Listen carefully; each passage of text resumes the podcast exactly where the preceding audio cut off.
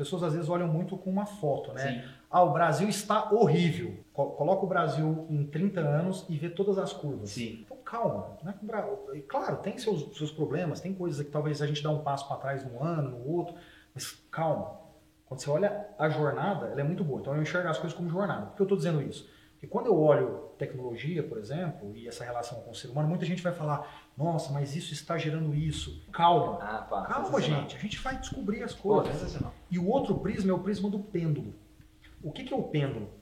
Tudo que você cria, por definição, nasce imperfeito. Então, o exemplo que eu gosto de dar é do avião. Quem criou o avião, criou o desastre aéreo. Primeiro dia que o bicho voou, alguém disse, essa porra vai cair. É. Então, o que, que acontece? O pêndulo vai para um lado, que é, nossa, olha o avião, que animal. Ah, mas vai ter um desastre aéreo. Fala pessoal, seja super bem-vindo a mais um Pizza com Marketing. Hoje aqui já era nesse lugar incrível, cara. Cara, duas sensações, cara. Eu tô com muita fome só de estar aqui. Já dava vontade de pegar o aplicativo e abrir. E eu tô muito curioso pra saber o que tem no cérebro desse cara. que mexe com as estratégias, cara. Exatamente, O nosso cara. produtor falou: Meu, eu sou o cara que mais pede no Torantim. É. Ele é o. Que, como que a gente Ele é chama? o Head Consumer do interior de São Paulo. Mike Magalhães tá aqui filmando a gente. E vamos chamar, cara, que é uma simpatia. Diego Barreto, chega aí, cá, velho. Diego!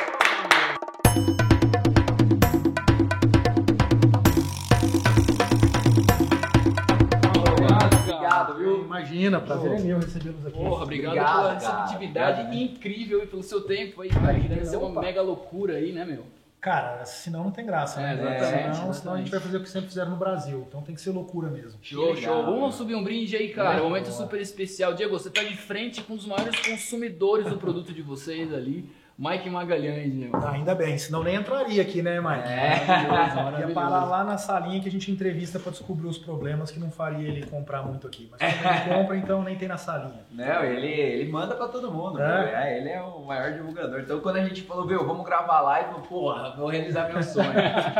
Muito legal. Cara, obrigado mais uma vez, de verdade, obrigado mesmo. Bate-papo que a gente vai ter com você aqui super descontraído. Obrigado pelo seu tempo. E, cara, vamos conversar um pouquinho, né? Saber Bora. um pouquinho de você, como você chegou. Hoje você é head aqui da parte de estratégia. Como que foi essa caminhada resumidamente, só pra gente conhecer mais, o pessoal também te conhecer um pouquinho, como que é, quem que é o Diego Barreto, né? Cara, eu, eu, eu sou um cara do interior de Minas, de Uberaba. Ah, você É, tem um sotaquinho É, ainda ali, tenho, cara. tenho, É, ainda pô. preservo ele e vou É, preservar pra sempre. Sensacional, pô. E meu pai, meu pai era empreendedor, ele tem uma empresa de transportes, fez direito. Que legal. E aí eu achava que essa combinação rolava. Uhum. Vim fazer direito em São Paulo, descobri que foi uma decisão horrível, das maiores decisões erradas da minha vida. E aí dentro do direito eu consegui achar uma forma de, de, de, de fazer minha transição de carreira. Fui parar em finanças, finanças eu evoluí para estratégia.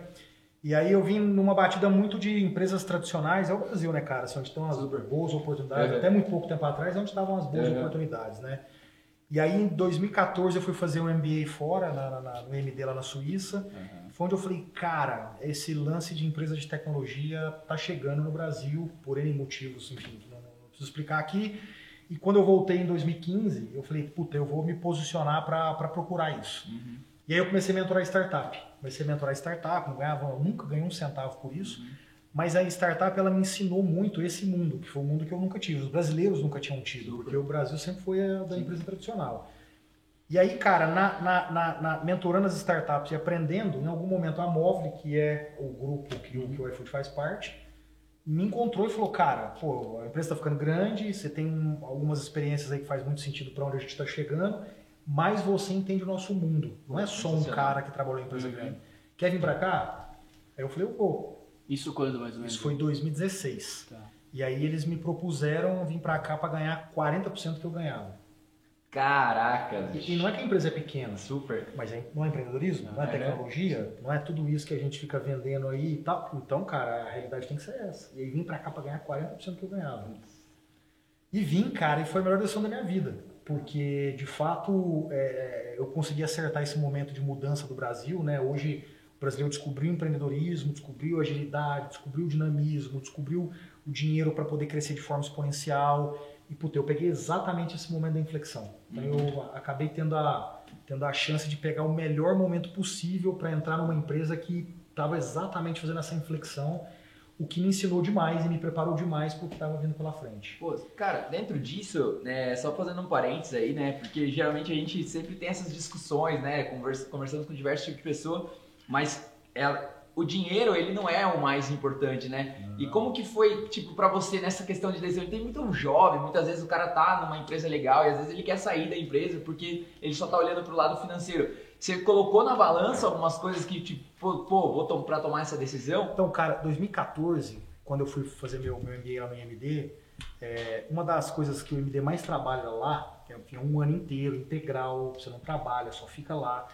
Cara, uma das coisas que eles mais trabalham, trabalham é liderança. Uhum. Então, cara, eu fiquei um ano inteiro com um psicólogo, com um coach, com um mentor, trabalhando tipo, diariamente todas as minhas questões. E um, um dos grandes aprendizados que eu tive lá foi: se você não sabe para onde você está indo, você não sabe a decisão que você está tomando.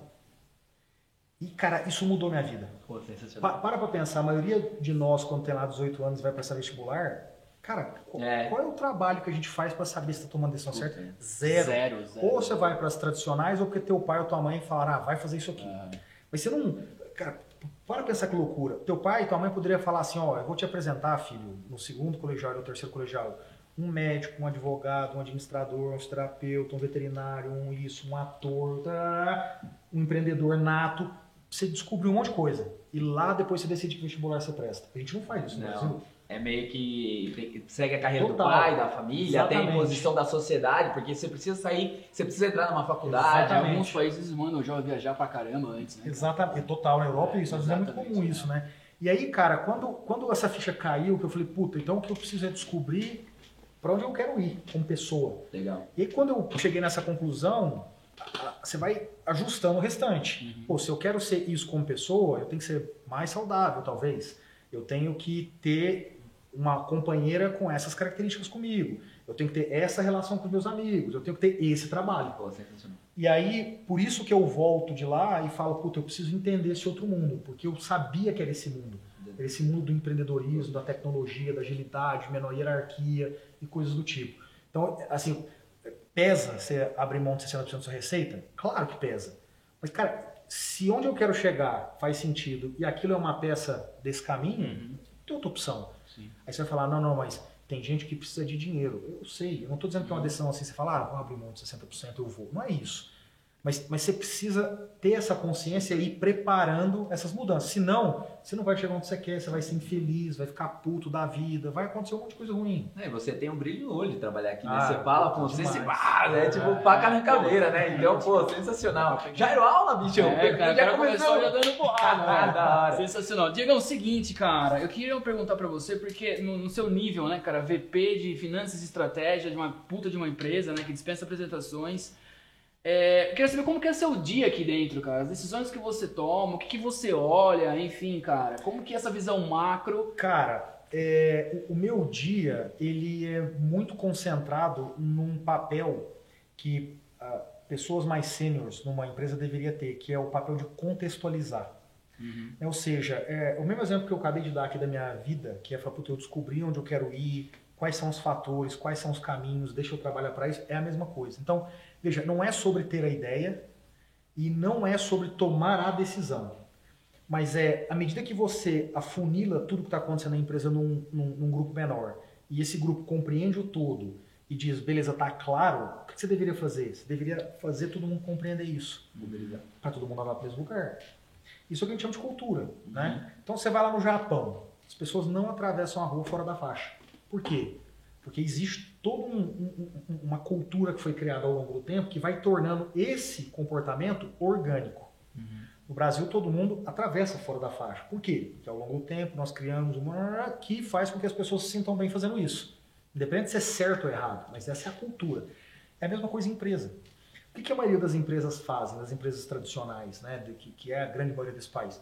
Elas não fazem isso. Então você não tem uma cultura forte. Aí o que você precisa?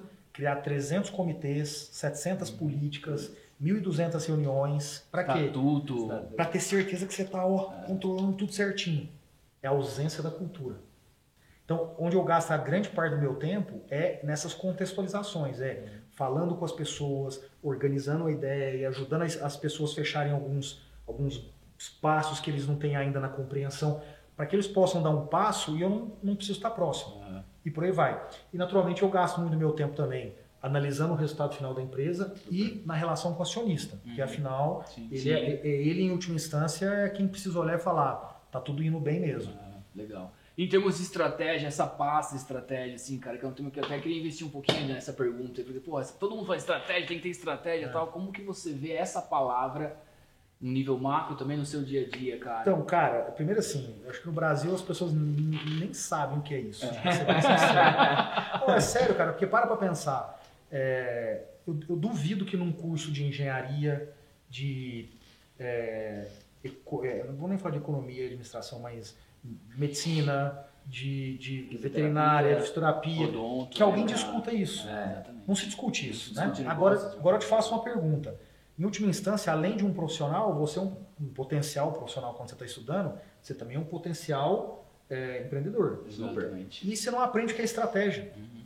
Então, no Brasil, a gente, a gente erra muito no uso dessa palavra. A maioria das pessoas usa a palavra estratégia para dizer algo importante. Mas isso aqui é estratégico. Por quê? Porque é importante. Está errado. Então, eu vou dar dois passos para trás. Uhum. Primeiro, qual que é o conceito de estratégia? Estratégia, cara, é sobre opção. Portanto, se é sobre opção, é sobre trade-off. É sobre você querer algo e abrir mão de algo. Então, o exemplo que eu gosto de dar para as pessoas entenderem isso é assim. Você está em São Paulo, sua esposa está no Rio de Janeiro.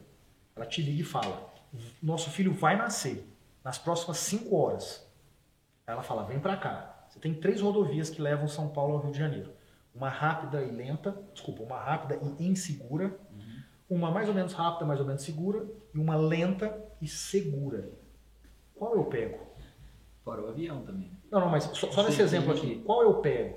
Então você fala, cara, se eu quero ir ver minha esposa, quero ver meu filho nascer, e eu faço questão absoluta que ele nasça, desculpa, que eu veja ele nascer, então eu tenho que pegar a rápida, porém ela é insegura. Então olha quando você faz uma opção, você assume o outro lado da moeda. Uhum.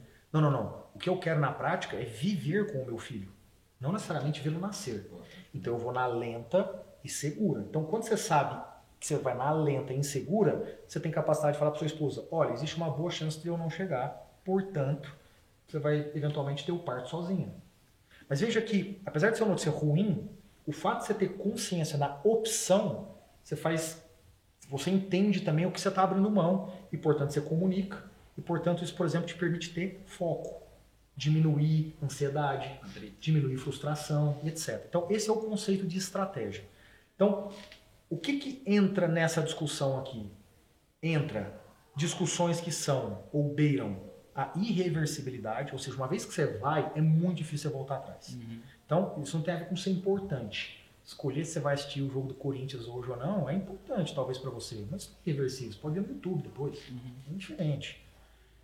Dois, ele gera uma diferença muito grande na forma como a empresa opera no mercado, melhorando a posição dela perante os, os demais players, melhorando muito a decisão perante o consumidor. E o terceiro, ela é custosa, seja tempo, seja dinheiro, seja atenção, seja qualquer coisa. Então, cara, o, o, o, o dia a dia de quem trabalha com estratégia é ter muita consciência de onde você está, muita consciência de onde você quer chegar, conseguir entender todos os caminhos, entender quais caminhos não servem para você, porque talvez você simplesmente não tenha o que seja necessário para aquilo, de forma alguma. Portanto, isolá-los olhar os que servem para você e a partir dali escolher aquele que você quer e ao escolher orquestrar a empresa dentro para que ela vá por aquele caminho. Uhum. Porque senão você fala, eu quero ir para o Rio de Janeiro. Sim. Ah, mas você está pegando a rodovia errada. Então você não está indo no caminho tá certo. Para o sul tal, né? Exatamente. Ou, ou tá indo, mas está indo rápido. Chegou antes do que precisava. Está indo, está indo de forma insegura. Bate o carro e morre. Então, e aí eu, eu volto para o ponto anterior. Você falou, como é que é a maior parte da sua agenda? Eu falei, é sobre contextualizar. É exatamente isso. É sobre ter muita consciência aqui, saber para onde você está indo, o que não serve para você, o que serve e dos que serve aquela que você escolhe, portanto, o que você está abrindo mão. Cara, acho que uma das melhores respostas que a gente já viu sobre estratégia foi depois você manda o boleto para gente. Mas, cara, Diegão, você citou um exemplo onde você conhece as variáveis, né? As três é. rodovias, uma é rápida e insegura, outra é mediana. E quando você não sabe as variáveis, cara, como é que você lida com isso, cara, sabe? É, essa é a beleza do que eu chamo nova economia, uhum. né? É, que é um livro seu, inclusive. Exatamente. Né? A velha economia, que é onde está a grande maioria das empresas do Brasil, ela trabalha com essa lógica de que, cara, eu, eu, eu preciso conhecer as variáveis ou eu conheço as variáveis. E a realidade é que você não precisa e você não necessariamente conhece todas as variáveis. Aliás, a tendência, a probabilidade de você não conhecer as variáveis, todas elas, é enorme. Afinal, o mundo é complexo. Só que as empresas no Brasil, elas historicamente operaram nesse ambiente aqui. Por quê? Porque o Brasil não tinha competição.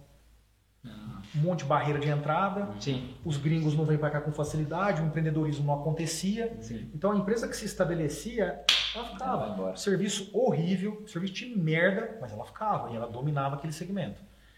Quando a gente vem para esses últimos anos de Brasil, que puta, você tem globalização, tecnologia, integração, todo mundo agora conectado aqui Pô, vocês aqui, para fazerem o que vocês estão fazendo, no passado, vocês tinham que ter um canal de TV. É, exatamente, cara. Você ia lá no Rio de Janeiro, ver se a Globo ia te contratar, é, não sei o é, quê. Pra fazer uma live tinha que ter um satélite. Não, imagina, é. entende? Hoje não. Então, você viu o efeito da competição.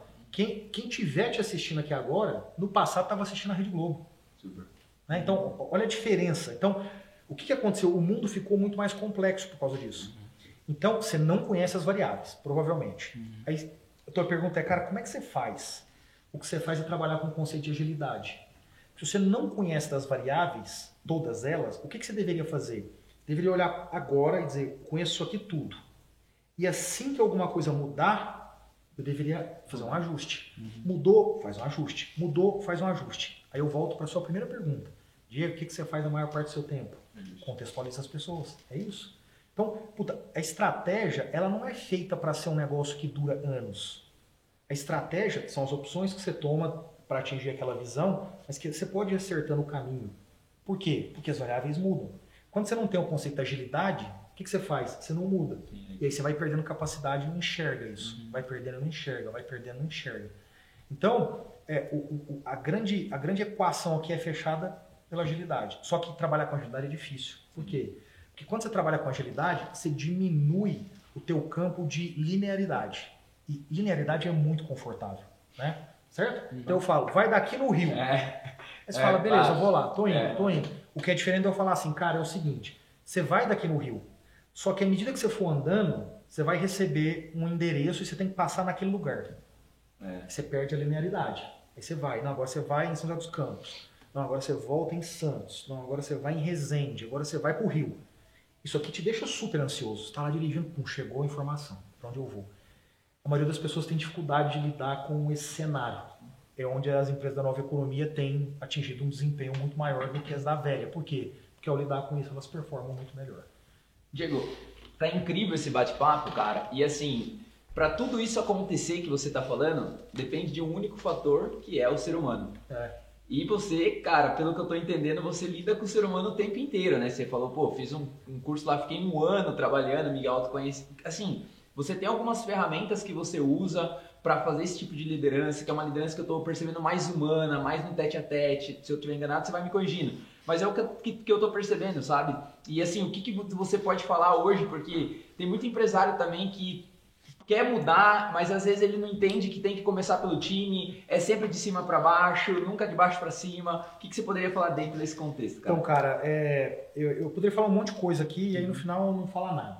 Eu vou pegar uma coisa que eu acho que é importantíssima e que é muito mal usado no Brasil, muito pela cultura latino-americana. Transparência. Sensacional. Cara, quando você tem transparência, é, você você diminui o tempo entre um problema acontecer e uma solução ser encontrada. Uhum. Então, cara, todo problema tem uma solução. O ponto não é se vai ter a solução, não. Ela vai existir. O ponto é o quão rápido você consegue fazer ela encontrar o problema. O que faz isso acontecer é a transparência. Porque se eu te dou todas as informações, você opera mais rápido. Se eu te dou todas as informações, o nosso trabalho flui melhor. Se eu te dou todas as informações, a gente pensa todos os cenários melhor. E por aí vai. Então, informação ela é crucial. Só que informação ela serve não só para dizer que essa mesa tem uma determinada cor, mas tem sobre você também. Uhum. E essa é a parte que dói na nossa cultura latino-americana. A gente não é bom de ser transparente um com o outro. A gente não é bom. Então, o, o que, que acontece no Brasil? Ou você não fala e guarda, e guarda E aí isso vai estressando a corda, vai estressando uma hora ele estoura. Sabe onde a gente vê isso fácil? Relacionamento. Relacionamento. É, não- a, Né? a briga não é porque a xícara tava aqui, a briga vem de anos. Exatamente. O casamento terminou por causa da xícara. Ex- Não, o casamento terminou lá atrás. E a pergunta é por que você não fala sobre? Você- Eu gosto de dar um exemplo disso, cara, que é assim, pensa no sexo. Pô, sexo é um puta momento de intimidade. Sexo é um negócio que é, é- é sempre um tabu, né? Mostrar teu corpo, tal, não sei o quê, pro homem, pra mulher. E aí, cara, você entra num relacionamento, assume que, puta, você tá feliz e que você vai namorar, casar, ter filho e tal, e você não conversa sobre sexo. Via de regra. Você chega com uma pessoa e fala assim, então, cara, essa parte do sexo não é legal. A pessoa se sente, É. meu Deus, você tá me agredindo. Aí a pessoa fala pra você. Você fala, mas como assim? Você tá questionando minha masculinidade? Como assim? Não sei o quê? É porque é, você tá lembrando do seu ex-namorado, né? Vira briga. Você, você vê como a gente tem dificuldade de, de ser transparente. E a transparência tem um outro lado também, que é você dar uma base segura para a pessoa. O processo de transparência não é um processo para você só dizer uma verdade, mas é para você também mostrar que você se importa com a pessoa. Então eu vou te dar um exemplo. Semana passada, a gente encontrou pela primeira vez desde a, o Covid, o time, né?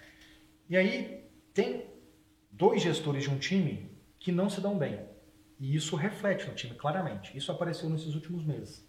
Então eu chamei os dois para conversar e falei assim para eles, falei, olha, deixa eu explicar um negócio para vocês. Você, gosto de você demais profissionalmente por isso, por isso, por isso, por isso.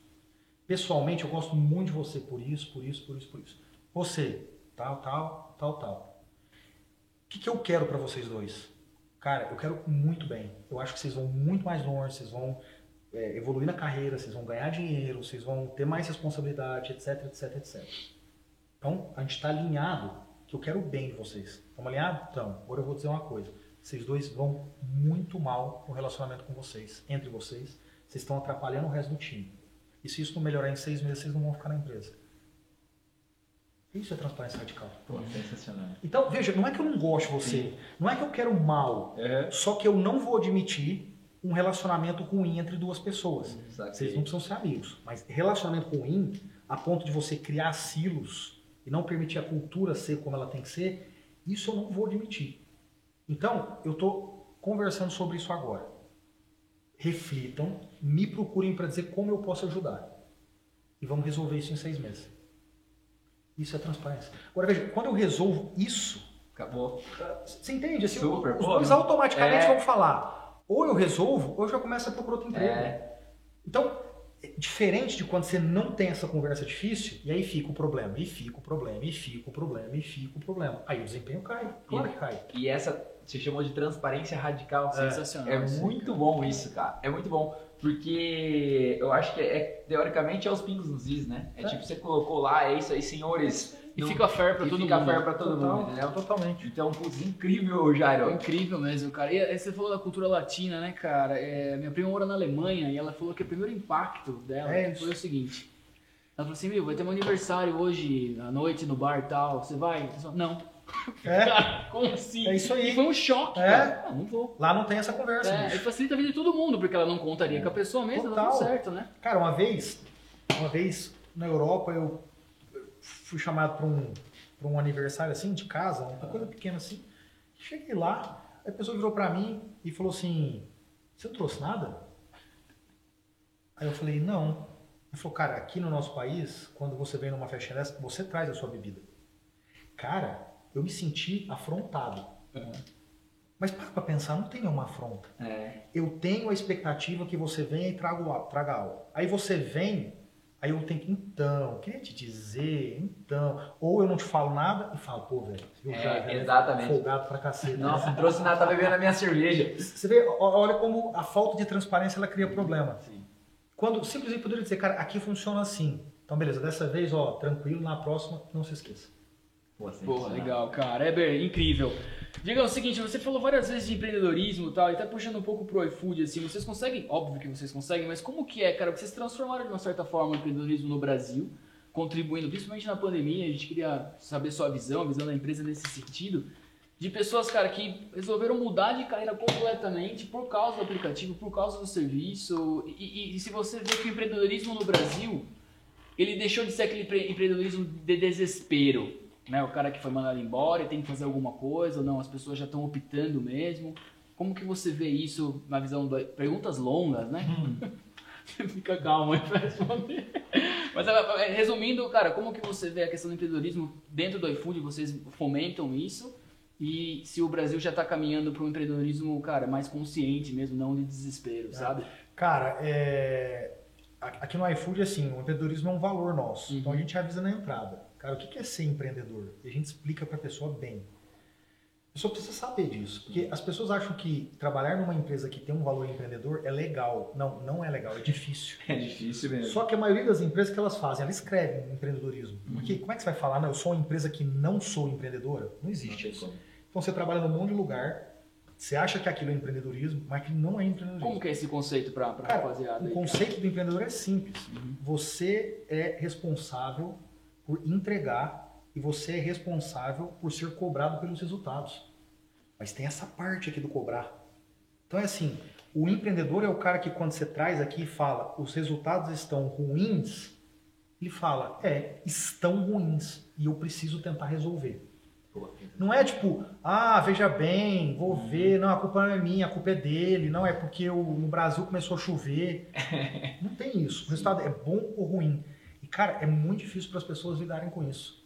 Você se imagina trabalhando num projeto difícil e que todo mês que você discute ele, as pessoas falam, cara, tá ruim, né? Tá ruim, tá ruim, né? Tá ruim. Um ano, tá ruim, né? Tá ruim. Um ano e meio, tá ruim, né? Tá ruim. Dois anos. Imagina o que, que é sentir isso tipo, dois anos, três anos escutando tá ruim, tá ruim, tá ruim, tá ruim, a maioria das pessoas não convive com isso. E eu super entendo. Só que isso é um empreendedorismo de verdade. Vocês estão aqui fazendo isso. Não é isso que é um empreendedorismo de verdade? Super. E vai e tal, e vai, o negócio não vem, o resultado, você não sabe que tá errado, e tenta de outro jeito, não vem de novo. E você não tenta se enganar, porque se você se enganar, cara, você vai bater com a cara na é. parede. Uhum. Você não vai resolver se você se enganar, certo? Então a gente deixa isso bem claro para as pessoas. Uhum. E aqui dentro, cara, a gente exercita isso. Olha como isso fala com a transparência radical. Sim. Uhum. Fala totalmente com a transparência radical. Uhum. Então, cara, aqui dentro do iFood a gente fala sobre o tema bem na entrada uhum. e deixa bem claro para as pessoas que a vida vai ser de empreendedor. empreendedor não tem vida fácil. Lugares não empreendedores têm. Ah, é, é, por exemplo, vou te dar um exemplo na prática de como a gente exercita isso. É muito comum ser num, numa reunião, numa empresa, a pessoa fala assim, não, porque a empresa tal, né? Porque a empresa, as pessoas citam o nome da empresa para explicar alguma coisa. Tá? A gente não cita aqui. Empresa, cara, é uma entidade. Sim. Ela não responde por nada. Uhum. Então é assim: o Diego entregou, o Diego não fez, o Diego. Não é assim, ah, o jurídico. Não, não é o jurídico. Quem é o responsável por isso? É o Zé. O Zé fez tal coisa, pro bem e pro mal. Uhum. Eu vou elogiar alguém. A, a, a, o marketing, não, não é o marketing. Como assim um marketing? Quem foi, o time de quem que fez isso? Da Maria. O time da Maria. Então, você vê como. É, é, é, é, assim, parece sutil, mas, cara, isso tem um impacto é, violento. É simples, mas poderoso. Total. Olha como é fácil eu chegar e falar, é. não, a Natura, não sei o quê. É. Se é a Natura. Não, mas quem fez? Não, Diego, é porque eu estou falando de um negócio que é da empresa dos últimos cinco anos. Ótimo, então foi o CEO dela. É isso que eu quero dizer? É o acionista dela? Não, a Natura fez isso muito legal. Como assim a Natura? Não, eu estou falando dessa área aqui. Ah, então o vice-presidente que toca essa área. Não, não, nem ele está tocando. É o analista júnior do departamento. Então, ótimo. Então ele fez. Sabe, é, é diferente, cara. É, Você bota a pessoa no centro das coisas. Uhum.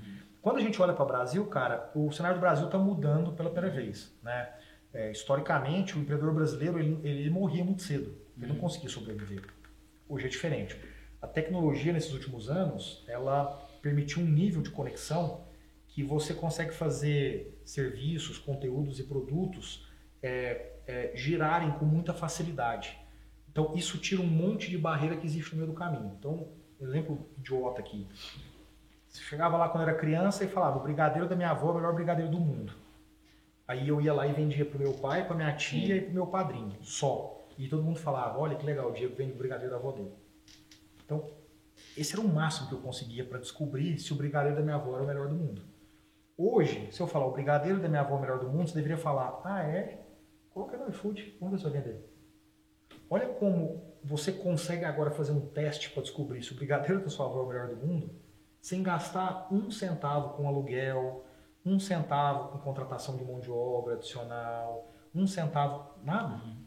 Você simplesmente vai lá e põe, vê o feedback, vende muito, vende pouco, é bem avaliado, é mal avaliado. Você descobre e fala, nossa, o brigadeiro da minha avó é horrível. Ou, o brigadeiro da minha avó é realmente o melhor do mundo. Então eu fiz disso um negócio. Olha como hoje essas, essas, esse contexto ele favorece muito mais. Então, pensa do, do ponto de vista de educação. Quantas pessoas hoje é, podem transmitir um conteúdo para milhares, milhões de pessoas e antes ela estava restrita a uma sala de aula? Então, antes, a tua ótima capacidade de transmitir um conteúdo, nesse exemplo educacional, ela estava restrita a você se subordinar Sim. a uma instituição de ensino. Hoje não mais. Uhum. Vou pegar um exemplo aqui hoje, que eu vi no rádio, lá, o Pablo Spire da Jovem Pan. Nossa, maravilhoso. Então ele está lá dizendo, ó, entrem no meu curso Sim. que eu estou ensinando isso. Há 20 anos atrás, como é que ele faria isso? Não faz. Ele tinha que bater numa universidade, falar, posso, ia pagar um salário baixo, que é o que se paga para um professor aqui no Brasil, e ele ia ensinar 50 pessoas a cada seis meses. Entende? Então, o empreendedorismo no Brasil hoje, ele é muito mais dinâmico.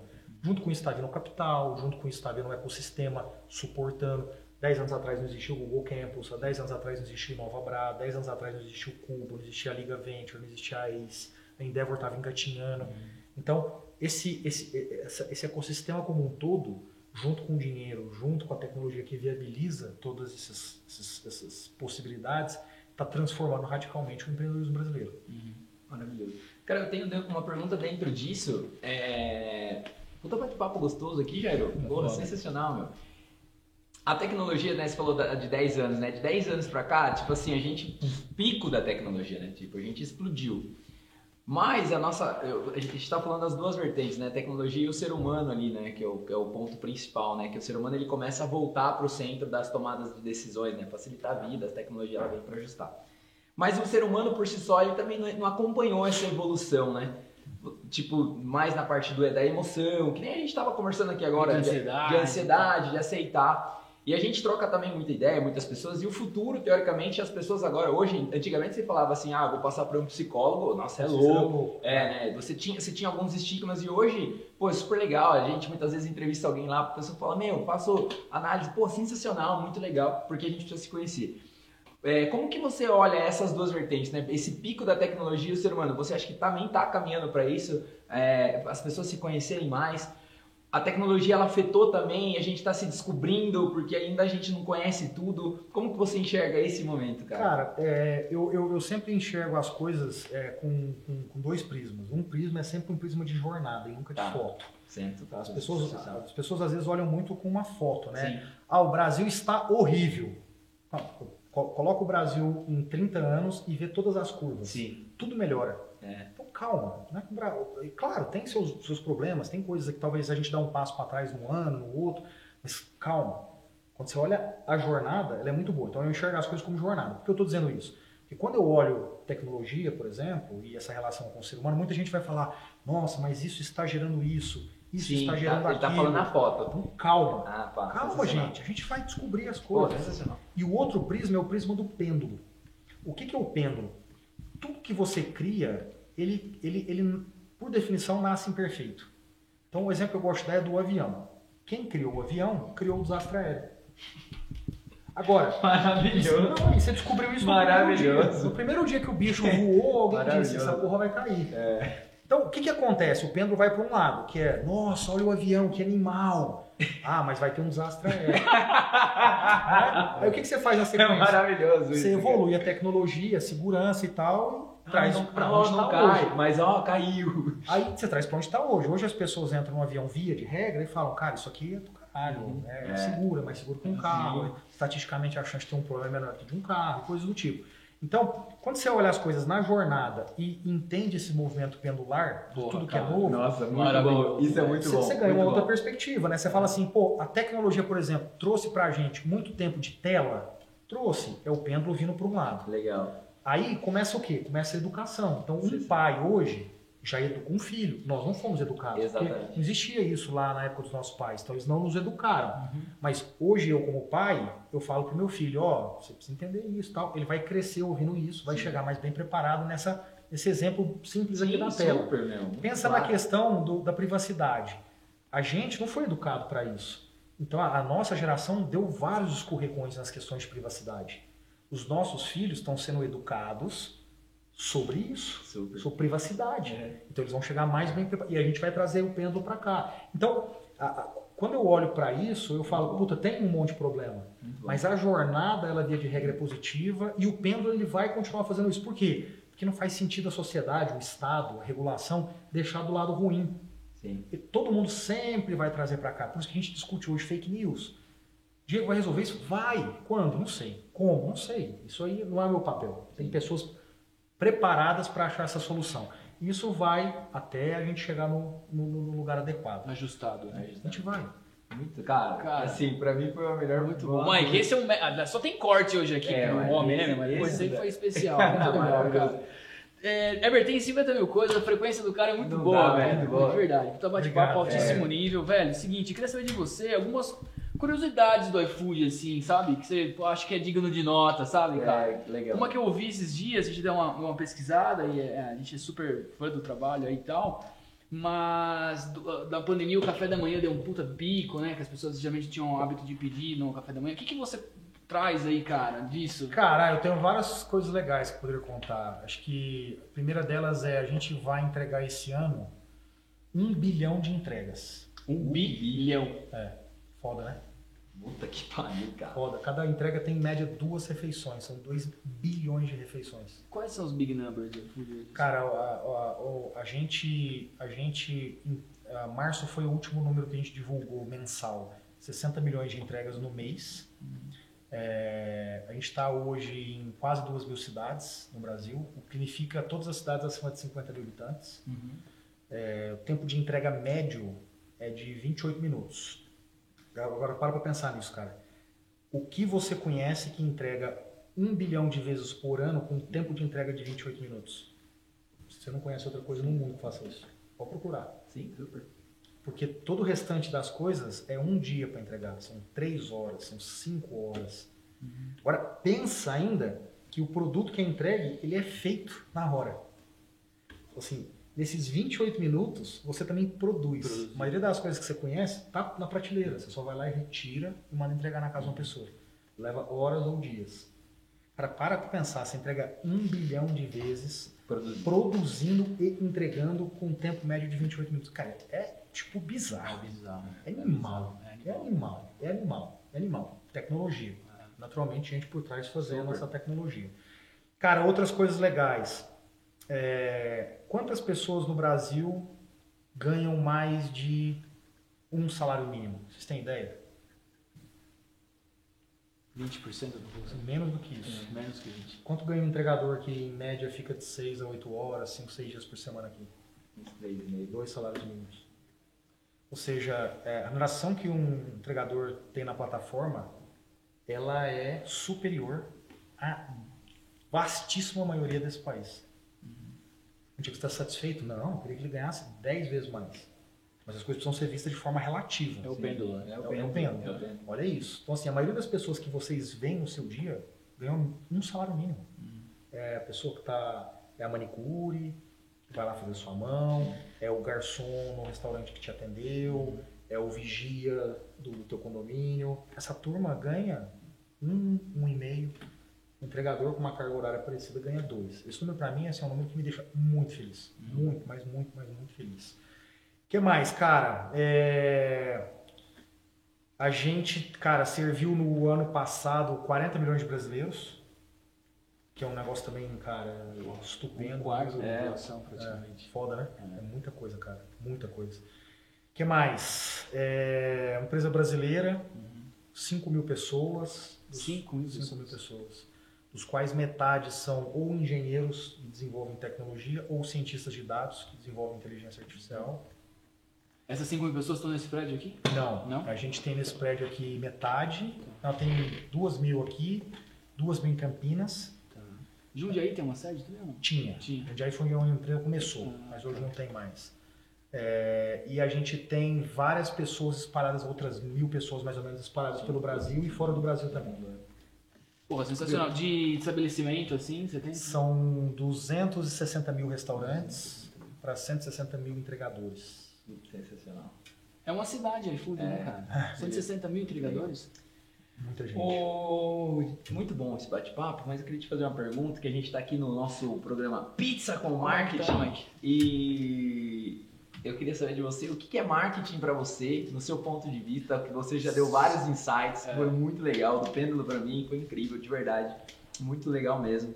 Mas o que é marketing para você sem a parte da Acadêmica, é, assim. da Seu. Kotler, entendeu? É, eu quero saber tipo do Diegão mesmo. Cara, marketing para mim é você é, ter uma capacidade é, de encontrar pessoas que querem o que você tem numa velocidade que ninguém mais tem. A maioria das pessoas pensa marketing muito sob uma ótica de comunicação e beleza, e, tem, Tá. e, e tá lá, e outras sob uma ótica de venda, beleza, tá lá. Tá bom. Mas o ponto é, o marketing ele só tem um valor para mim superior ao seu, superior ao seu, se eu tiver uma capacidade de encontrar essas pessoas melhor do que a de vocês, numa velocidade maior. Porque se a, se a sua for pior para encontrar, mas numa velocidade maior, em última instância você vai me ultrapassar lá na frente. Então, é essa é esse para mim é o grande conceito, assim, essa capacidade que você tem de encontrar as pessoas, o que implica ter dado, o que implica Sim. fazer as entrevistas, comunicar tua marca, coisa do tipo, mas ter velocidade. Marketing no mundo de hoje é sobre velocidade, não é sobre arte. A Sim. arte está embutida aqui como É, um fator exatamente. importante, mas é sobre velocidade. Não é os oito posts no Instagram, né? É sobre É velocidade, cara. É sobre você testar tanta coisa, tanta coisa, tanta coisa que uma hora você fala, achei. Cara, e aí você acelera brutalmente. Brutalmente. Cara, as grandes empresas hoje, na atualidade, foram empresas que encontraram de uma forma muito veloz vários caminhos e um desses caminhos mudou a vida delas. Vou pegar um exemplo, sei lá, do Airbnb. Você sabe como é que o Airbnb acontece? Hum, Não? História eu não sei. Não, então eu vou contar. Não é sobre o produto. O produto está lá. Tá. Né? O produto existe, o conceito existe. Mas o Airbnb foi criado com o mesmo conceito que vocês conhecem hoje e, cara, via testando e não achava um jeito de crescer. Não achava as pessoas, não achava. E, e às vezes não é achar a pessoa que quer seu produto, mas é conseguir chegar nela de um jeito que ela queira o seu produto. Um belo dia o Airbnb conseguiu hackear, no bom sentido da palavra, é, a Craigslist. Craigslist é um, é, um, é um classificado americano que as pessoas entravam lá para encontrar coisas. Uhum. E ao hackear, ela conseguiu fazer com que os anúncios dela aparecessem sempre em primeiro. Como se você pudesse hackear o Google e no search você sempre aparecer lá. Vocês sabem o poder que isso tem. Boa. Foi assim que o Airbnb explodiu. Então, de um dia para o outro, o cara encontrou o caminho, depois de cara, 50 testes, e aí esse caminho fez isso. Ó. E aí o Airbnb aparece. Aí aparece num nível que as pessoas, inclusive, passam a ir lá direto e não via Craigslist. Então, Isso é marketing, cara. Como é que o Airbnb fez isso? Dado, branding, tal, pesquisa, e tudo isso. Mas no final, isso tudo, sem a testagem dos caminhos e altíssima velocidade, não vai te fazer chegar onde você quer. Então, cara, marketing pra mim é isso. Porra, tem alguma ação que você participou, que você vivenciou aqui do iFood, que vocês... Teve isso? Teve, oh, teve várias. Vou É, te contar alguma? uma que é uma das melhores, assim. É, a gente sempre fez cupom. Cupom Sim. é normal, né? Cupom é uma forma de você chamar a atenção, cupom é uma forma de atrair alguém. Mas lá em 2018, é, cupom era usado de forma muito subsidiária, assim. Era, tipo, muito bobinho. Era um negócio muito pontualzinho, assim. A gente tinha, testava e tal. Aí um dia, cara, a galera do marketing virou para um estagiário e falou, velho, ó, temos que fazer isso aqui e toca aí então, com cupom. E o cara foi lá e botou errado. E tipo, era para colocar assim, é, 50 cupom, tô inventando o número aqui, não me lembro o número na época, assim, 50 cupons de 5 reais. O cara colocou tipo 20 mil cupons de 20 reais. Maravilhoso. Foi isso que aconteceu. Maravilhoso.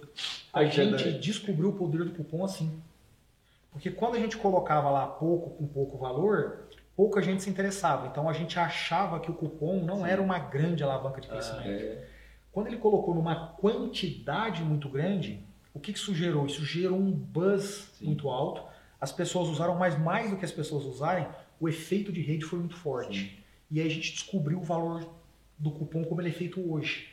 um estagiário que descobriu. Ele, é, é, o João, foi, ele, é. aí a partir dele ele já ganhou, porque aqui nós trabalhamos com a pessoa já. Né? Exatamente, cara. Foi, cara, foi assim que a gente descobriu o valor do cupom, cara. E a gente falou, caralho, é claro que depois disso vem muita evolução. Sim, claro. Você não dá o cupom para qualquer pessoa, Sim. puta, você escolhe muito bem. É hoje é um modelo de inteligência artificial, né? Não, puta, você encontra a pessoa na jornada certa, puta, tem o cupom pro cara que cara que era frequente, aí ele cai. Por que esse cara caiu? O cupom te ajuda a descobrir. Pô, é o cara que já compra muito restaurante, puta, mas não compra ainda no supermercado. Então, puta, como é que eu estimulo ele pra, pra ir pra lá?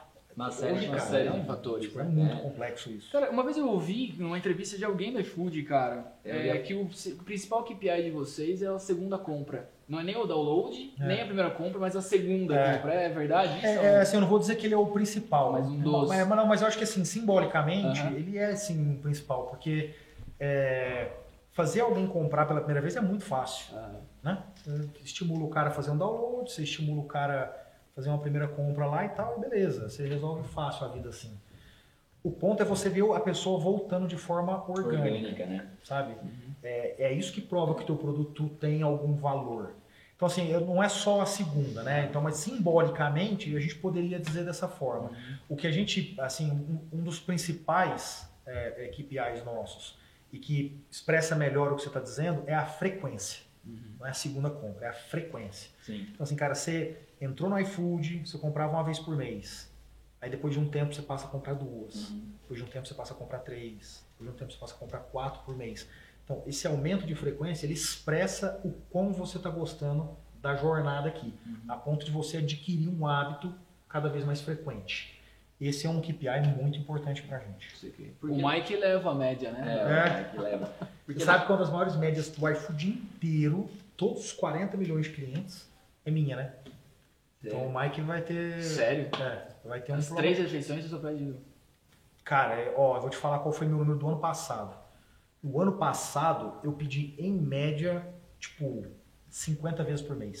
Sério? É. Eu quero saber do Mike aí. Ei, Mike. O Mike tá aí, hein? Eu não, não chego. É, é duro competir comigo, É, é duro. E, é cara, duro, mas eu te desafio chegar. o desafio lançado. Tem que ver o de cupom que chega. Não, sem cupom, tem dessa não. Porque não tem privilégio. E o VP financeiro, você pedir cupom, velho. É. Tá na planilha de Excel, ali, planilha lá, velho. Já faz ali o relatorinho. E, cara, é muito legal esse lance também que você tá falando do, do iFood, porque também é, é aquele lance do pêndulo mesmo, né? Porque o iFood, ele veio, né? Super legal, mas ainda tinha a cultura do ser humano, né? Que precisava ser quebrada, que precisava também. Porque o iFood ele entra é. dentro de uma cultura, né? Vira um hábito, um hábito cultura, né? Porque, pô, é, vou usar isso, puta, não vou, puta, mas, pô, é legal isso. Assim como tem outras coisas, né? O Airbnb também, outras coisas. Os caras agora querem fazer aquele lance do carro, que você não precisa mais ter um carro, que você para o carro, vai lá. No, imagina você pensar que, tipo, meu, meu pai, não, o carro é meu, eu preciso ter o carro, né? É muito recente. É, né, aí, tipo,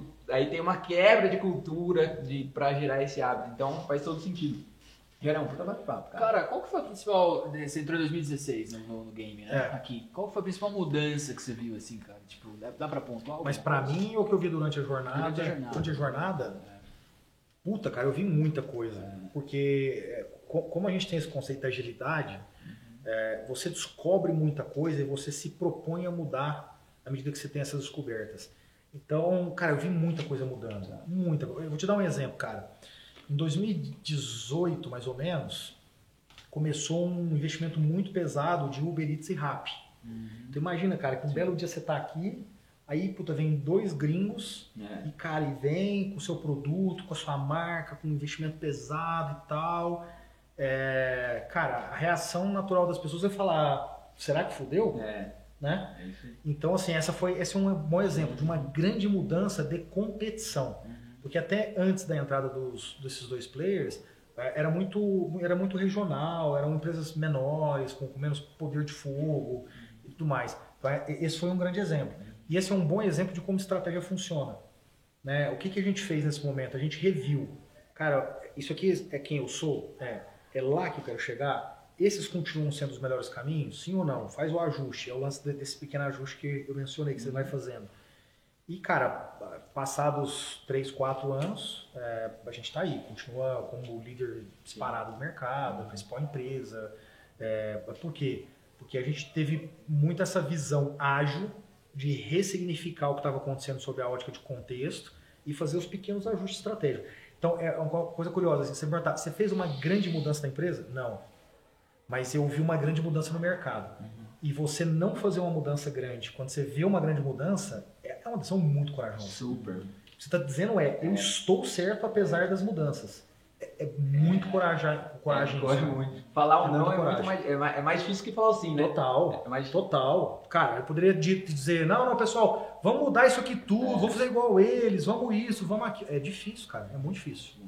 Uma curiosidade que eu tenho dentro, fugindo um pouquinho agora do contexto, é, queria que você falasse, cara, você escreveu um livro sobre a nova economia, tipo, você acordou, falou, vou escrever um livro, como que foi esse, Cara, esse, essa dinâmica? Fugir totalmente, não, né? Não, mas faz sentido, porque tudo que você trouxe é uma, basicamente, né? É, um azeite da nova economia. Total. Né? Cara, eu, eu, eu sempre dei aula. Desde o meu quarto ano de faculdade, eu dou aula. Legal. Então eu gosto muito de educação. Então essa é uma peça. A segunda peça é que eu sou um cara, eu sou muito rebelde com o Brasil.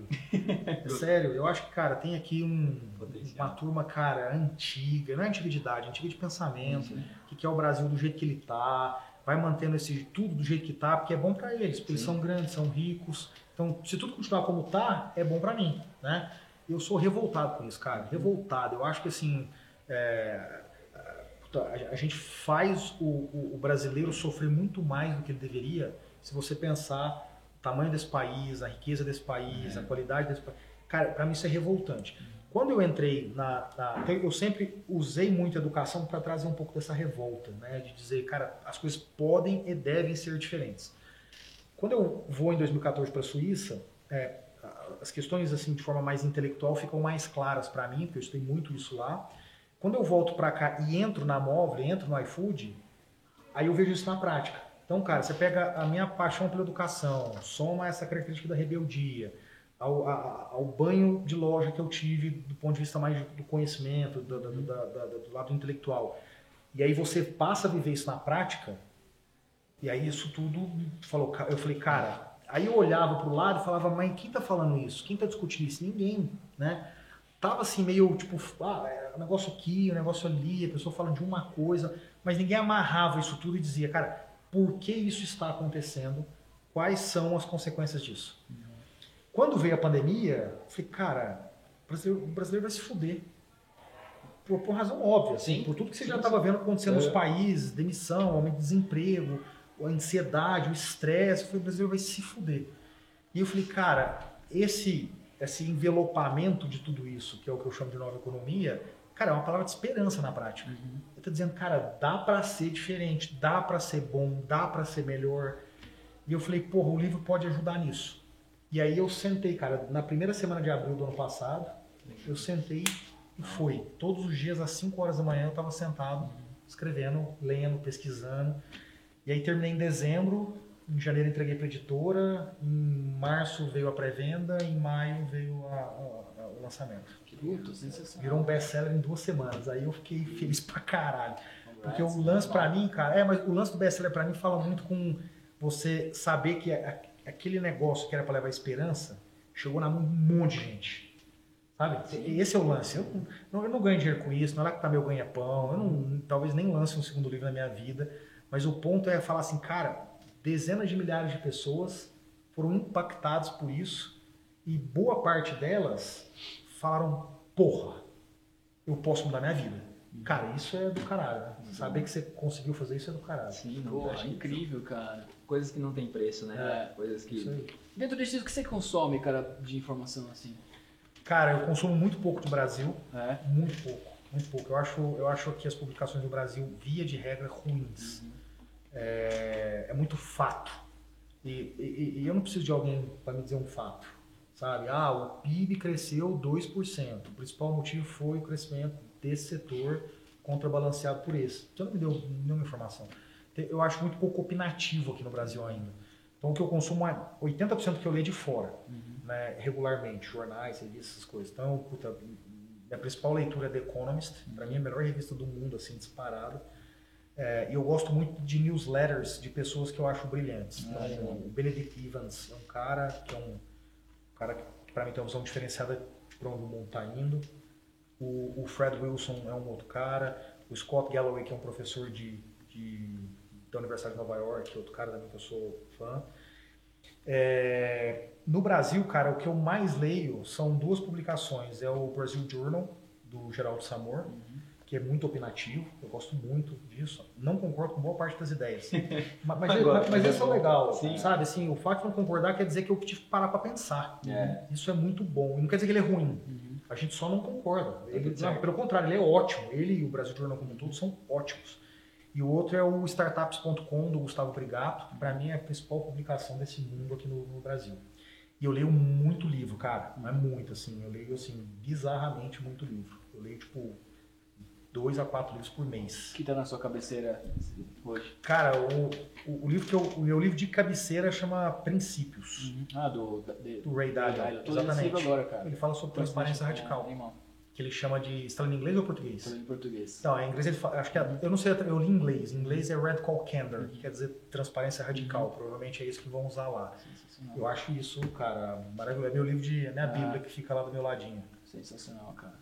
Viu? Fritação, meu. Maravilhoso, Fritação, mano. Mike. Como é que tá aí? 55 minutos. 55, Weber? E aí? Maravilhoso, bom Maravilhoso. funcionamento aí, homem Finalmente, já, aqueles do homem, É. conseguimos uma hora do homem aqui, não é fácil. O produtor teve que pedir que eu fico comprar quantas vezes mais pude pra conseguir marcar uma reunião aqui.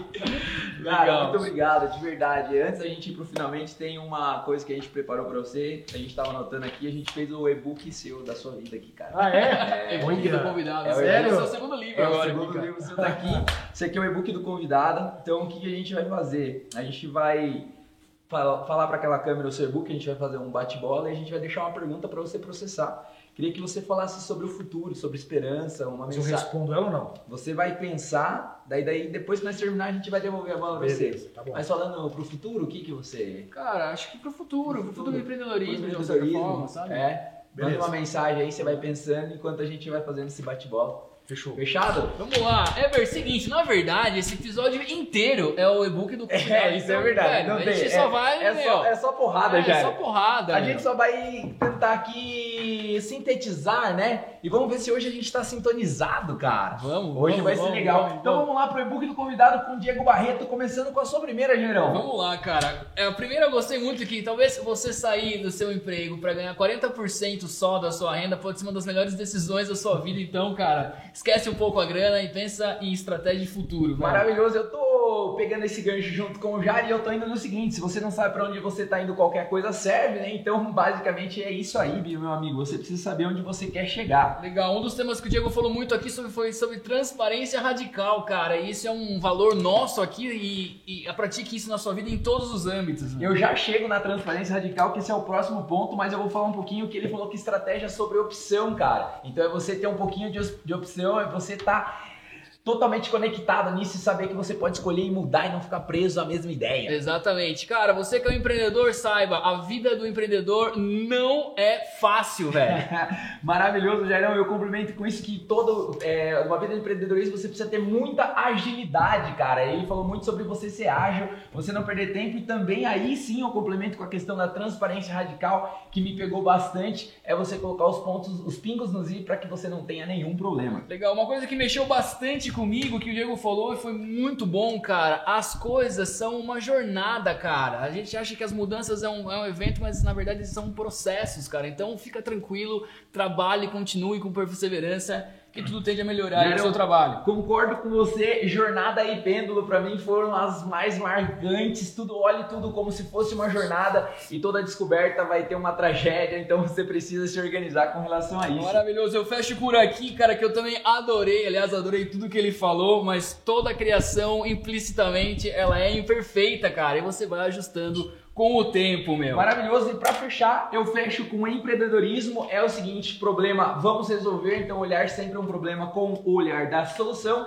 E marketing, meu amigo, para você, de acordo com esse cara aqui, é velocidade. É como que você chega mais rápido para que você chegue primeiro. Ó, deu até um... Bom, eu tive uma ideia aqui. ó. O primeiro que você falou foi é, ganhar 40% a menos, 40% que você ganha é, pode ser uma boa ideia.